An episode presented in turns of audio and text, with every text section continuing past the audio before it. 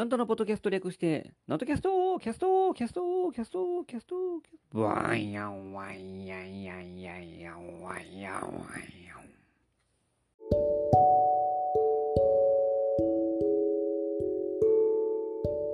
はい、皆様ご機嫌いかがでございますか上方講談界の宮根誠司こと、旭堂南斗でございます。えーえーお元気でございますかいよいよですね、お相撲がまた始まりました。ね、なんかあっちゅう間ですね、いつもこのお相撲を見ながら、このラジオをしていることが、ラジオをするっていうのかな、録音ですね、録音していることが、えー多いのであります。なんかですね、見てしまうんですね、このお相撲。えー昔あからまあまあ好きは好きだったんですけども、まあ、そこまで今は熱心に見る方じゃないんですが、もう去年あたり、もうずっと家にいる生活が続いてましたから、その時はもうひたすら相撲を見ていたような、あそんな感じでですね、で今でもなんか気がつけばつい見てしまうというような具合でございます。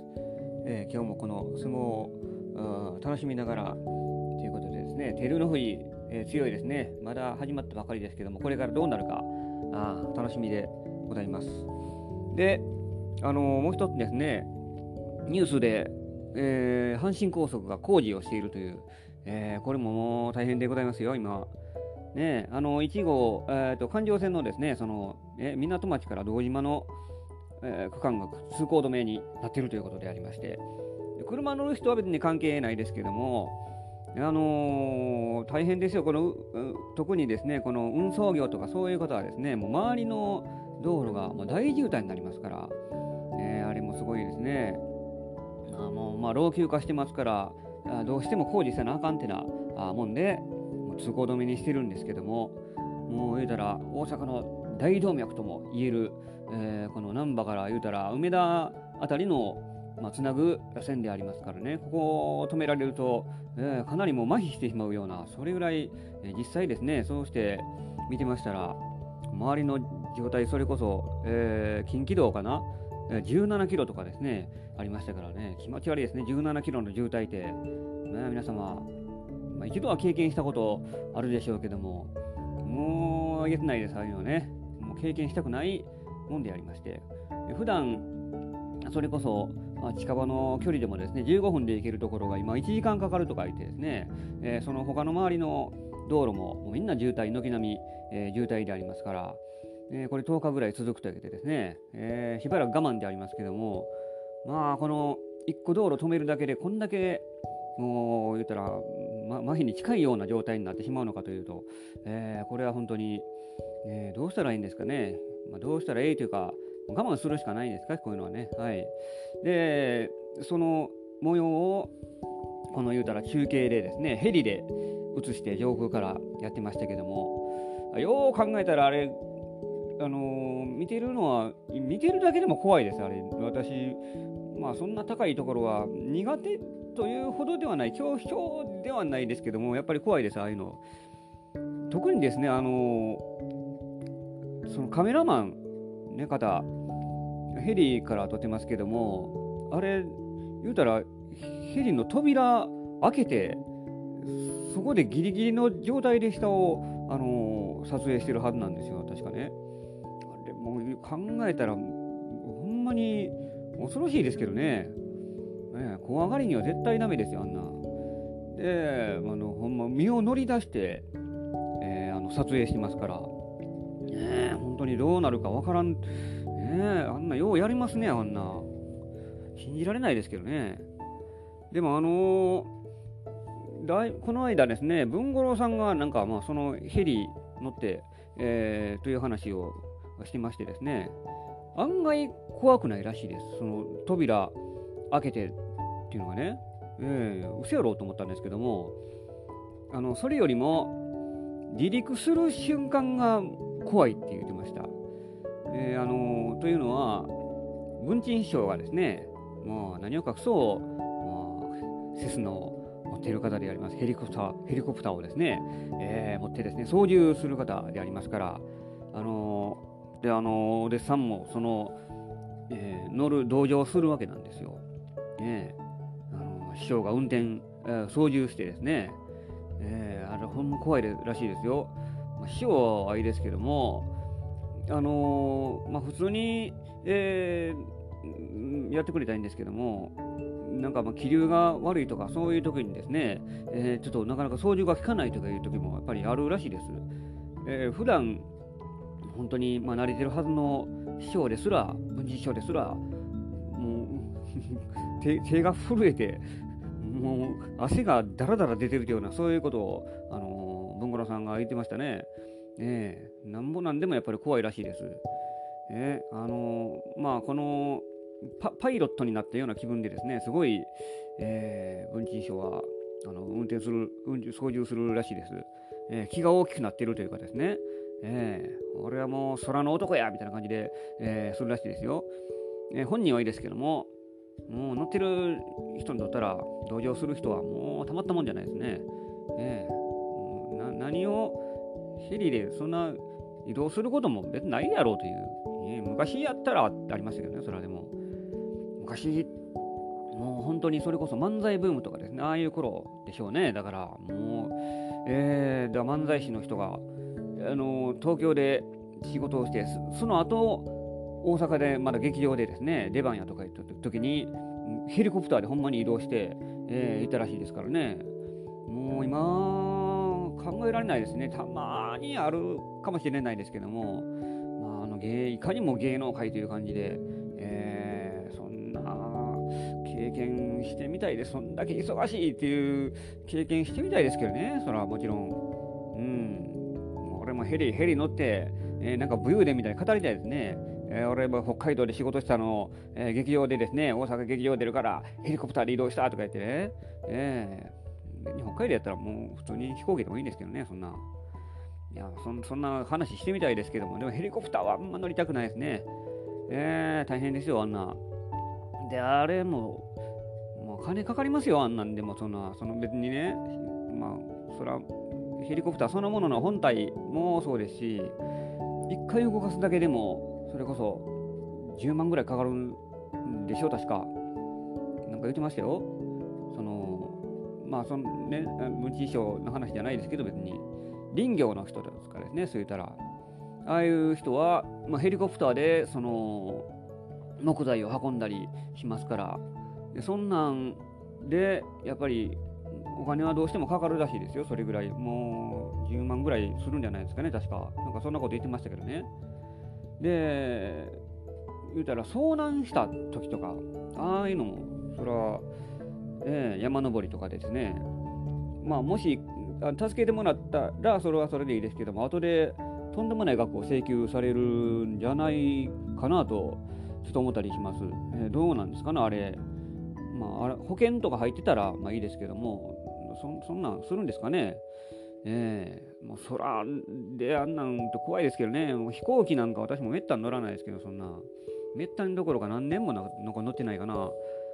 えー、そう考えたら、まあ、地べた張って、えー、移動するのがもうよっぽどええなというような、えー、そんなことを考えて、えー、地べた張って、あのー、移動してたら阪神高速で、えー、もう捕まって、捕まってた、ね、あのあれでしょう、渋滞に捕まってしまう、てなもんであります。まあなんですかね、えー、便利な世の中でありますけれども、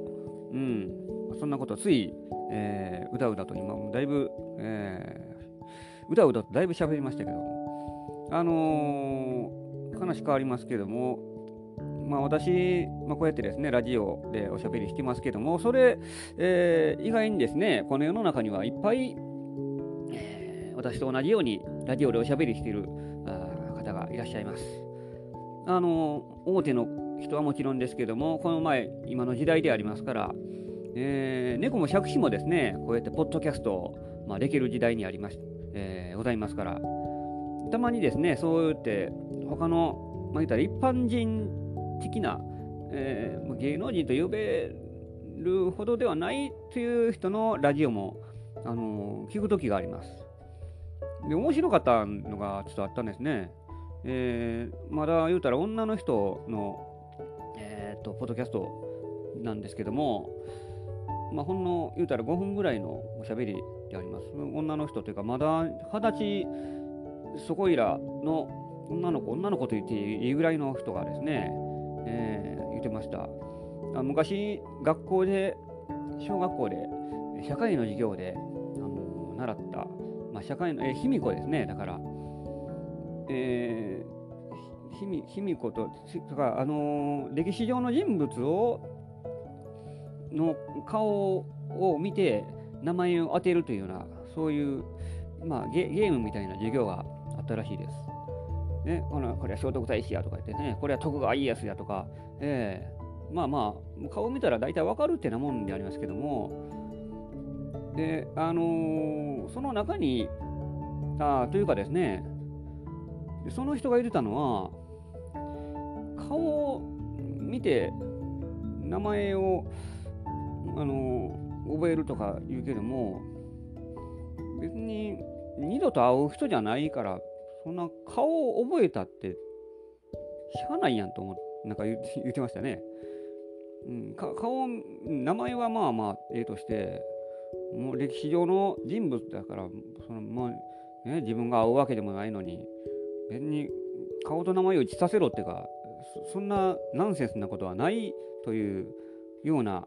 ナンセンスとは言ってないですけども、なんかそんなことを言ってまして、ちょっとなるほどなと思ってましてね、なんか、うん。で、その、言った卑弥呼の話が出てきましたけども、あのー、今言われてるのが、卑弥呼は本当に実在したのかどうかっていうことをですね、まあ、ちらほら聞きます。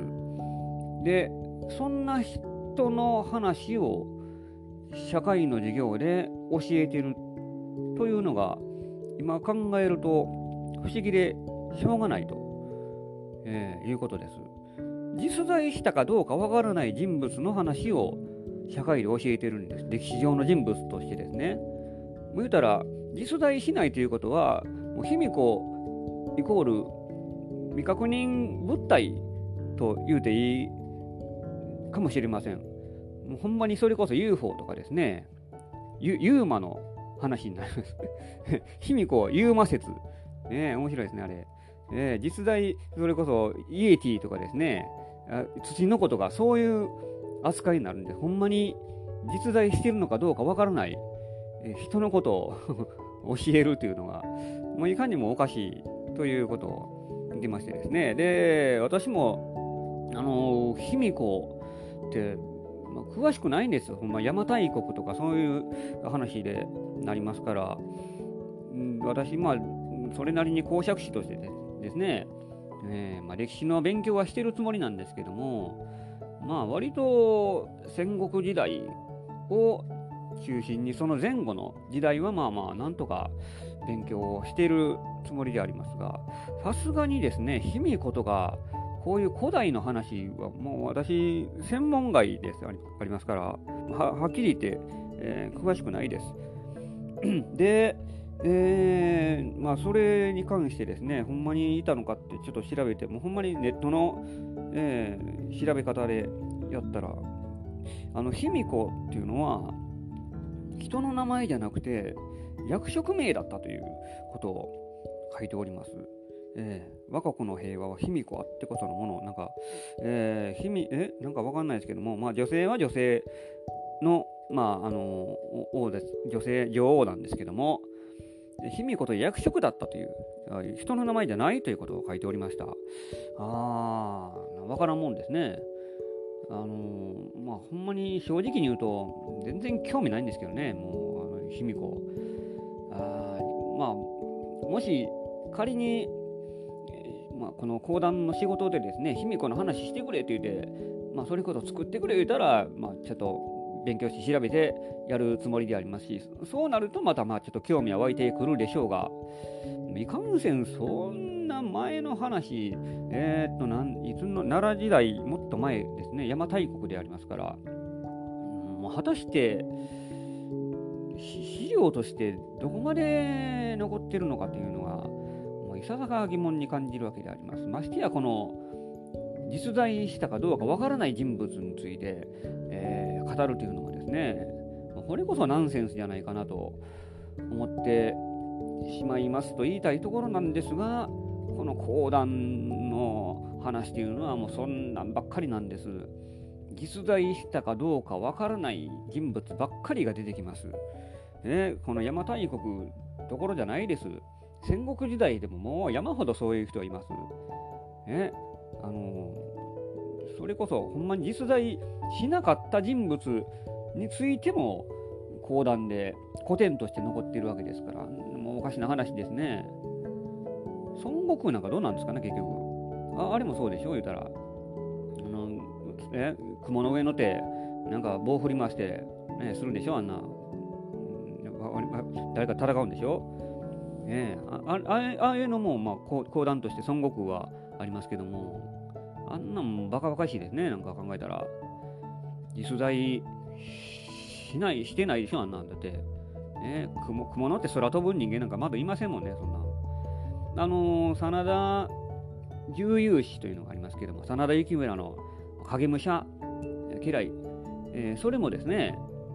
まあ、あの、講談でその話、霧隠れ斎道とか、えっ、と、誰だかな、えー、忘れた、急に出てけへんな、なんか、霧隠れ斎道、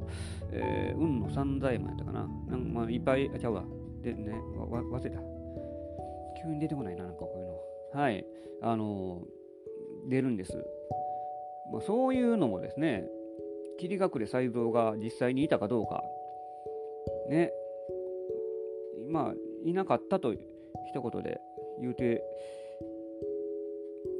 おいたら講談にならないので、まあ、いたかもしれないということでありますけども、いたかもしれない、でもいたかどうかわからないっていう人の話をもうさも豊かのように、えー、お話しするという、なんか、まあ、これはこれでまたバカみたいな、えー、あのー、昔からですね、落語聞いたらためになる、こうちゃうわ、落語聞いたらダメになる、講談聞いたらためになるとか、なんかあの昔から 言われて、えー、たりしますけども、ためにならないですね、こんな。実在しない人物の話をしても、な何の何のためになるんだと。勉強になるのか果たしてどうか。えおかしいですねなんかもう。いいんですかねこんなんで。日本は。いいんでしょうね。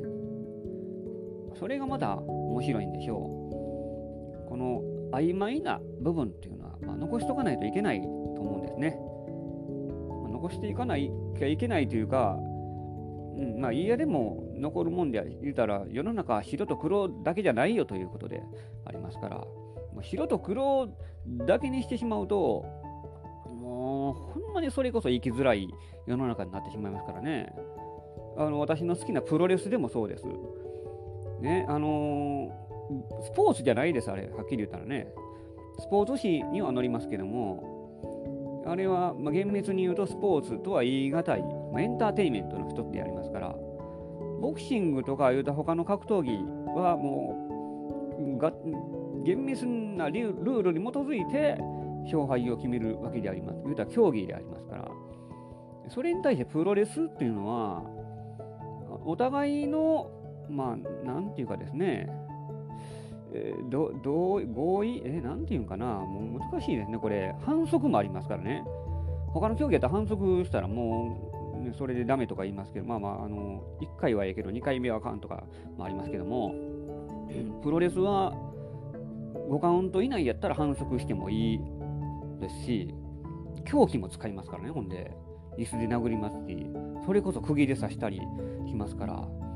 ねえ、ああんなんも、で、レフェリーの見てないところで足を引っ張ったり、乱入したりしてですね、で、それこそレフェリーが失神して、えー、あのー、誰か、それこそジャンボ鶴田が、えー、岩石落とししてですね、フォールに行ってるのに、誰もカウント数える人がいないとか言っててね、で、その間に、この悪役の人間が、えー、乱入してきて、えー、頭をビール瓶とかでさ例えば殴ってですね、それでレフェリーがそこに気がついて、あそれでカウントを抑えてです、あのー、数えてですね、悪役の勝利になってしまうっていうようなことがありますから、そんないい加減なもんないですけどね、普通考えたら。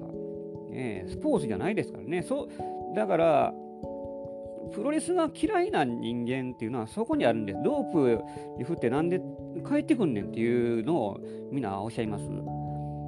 そこがもう考え方がそもそもが違うんですね。だからボクシングとかはもうそのロープに振ったところでそんなねまあそういうのじゃないですからね。なんで技を受けんねんっていう。そこです。技を受けるのがプロレスであるんです。そこは。他の競技と違うところですね。他の競技はもうできるだけ技を受けない相手のパンチを受けない攻撃を受けないというのが、格闘技なんですけどもプロレスというのは逆に技を受けてこその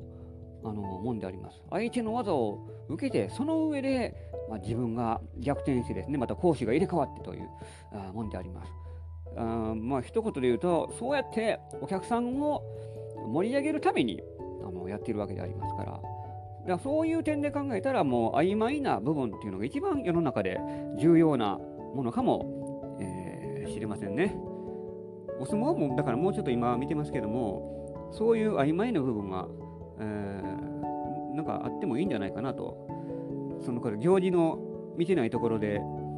なんかですね、なんかしたり、えー、するのもいいんじゃないですか。わかりませんけど、何の話やろうな。あのー、まあ、こういうスポーツの楽しみ方というのもですね、いろいろあるもんであります。えー、世の中は白と黒だけじゃないということを、あの私は言いたかったのであります。卑弥呼もそういう話であります。白と黒じゃないという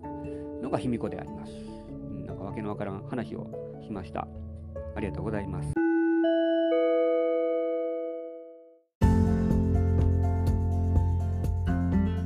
てなわけで今週もお送りしてまいりましたなんとキャストでございます。この番組では皆様からのご意見、ご感想、ご質問を募集しております。私のオフィシャルホームページ、極道なんとオフィシャルホームページにお問い合わせフォームがございますので、そちらにお寄せくださいませ。お待ちしております。で、告知があります。もう来月なんですけども、12月5日、えー、日曜日です。これは午後3時から、えー、宝塚講談を楽しむ会という講談会を開催いたします。会場がですね、阪急中山観音駅降りてすぐのところ、カフェミューズというところがございます。カフェがございます。そこの2階で、えー、開催いたします。私1人で、まあ、1時間ぐらいの会になっておりますので、料金2000円えー、です。えー、っと、午後の3時からやります。日曜日の、え、夕方のひとときですね。で、え、講談が終わって、え、その後にまた下で、え、お茶もできるというような、あ素晴らしい、え、会でございます。いい雰囲気の、え、会場ですよ。はい、あのー、ぜひお楽しみにしていただきたいと思います。あの、そこでですね、私は、えー、講談を2席、古典の講談1席ともう一つプロレス講談をまた披露したいと思いますので、えー、なかなか、あの、披露する機会がないですので、えー、心チャンスとばかりにですね、ぜひ、あの、お越しいただきたいと思っております。よろしくお願いいたします。てなわけで今週もお送りしてまいりました。次回もお楽しみにお相手は、極道なんとでございました。